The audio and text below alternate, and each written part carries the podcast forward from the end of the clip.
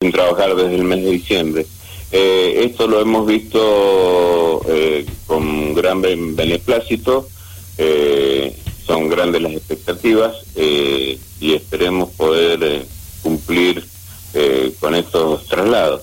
Ya en la provincia, según lo que salió ayer en los medios, ya hay anotado más o menos entre 3.000 y 3.200 personas que están dispuestas para cosechar y para recibir la, la capacitación que va a brindar el Ministerio de Economía.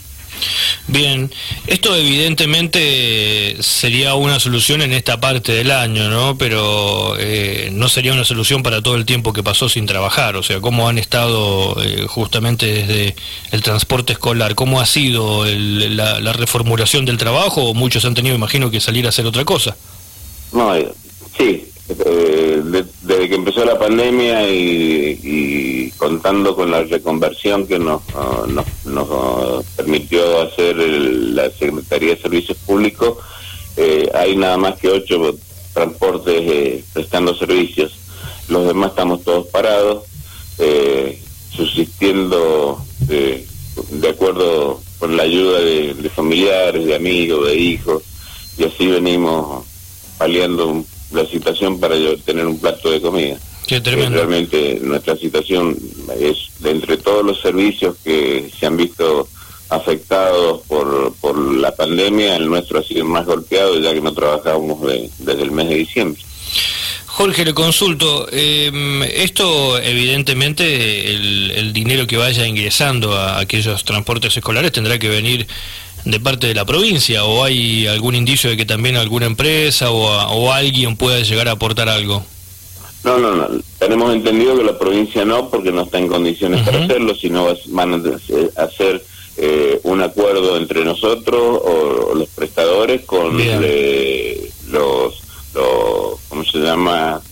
Eh, los agricultores o los, industriales. Bien. Y sería la la forma de, ponernos de acuerdo. Bien, bueno, esperemos que, que, puedan trabajar la mayor cantidad posible. ¿no? ¿Cuántos transportes hay escolares? Hacía un, número eh, que usted pueda darnos, aunque sea de lo que es el norte. Eh, en, todo, en toda la provincia eh, son 241, 241 transportes escolares según los últimos registros. Bien, ocho nos dijo usted que estaban trabajando. Sí, hay tres que están prestando servicio de paquetería en la empresa Andriani, tres en la otra empresa que es Oca y tres transportes eh, que están prestándole servicio a la obra social de OSEP trasladando personas con coronavirus. Bien, ¿cómo lo están viendo para el 2021 a todo esto? Porque pareciera ser que si vuelven clases serían también semipresenciales, o sea que tampoco sería el mismo flujo de, alumnos en los colegios. Y nosotros creo que hasta que no, no aparezca la vacuna, las, las clases presenciales eh, no van a ser, no van a llegar.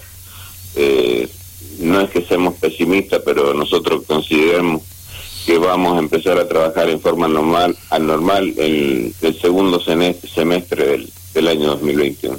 Bien. Bien, bueno Jorge, eh, esperemos que esta, este acuerdo, no, este, este posible, esta posible salida, no, esta posible ventana para trabajo en el verano sea lo mejor posible para todos, no, en el sur, en el norte, en toda la provincia y que tenga gran repercusión quizás para el año que viene. Le agradecemos por su tiempo. No, no, no, esperemos que así sea, que tengan buenos días.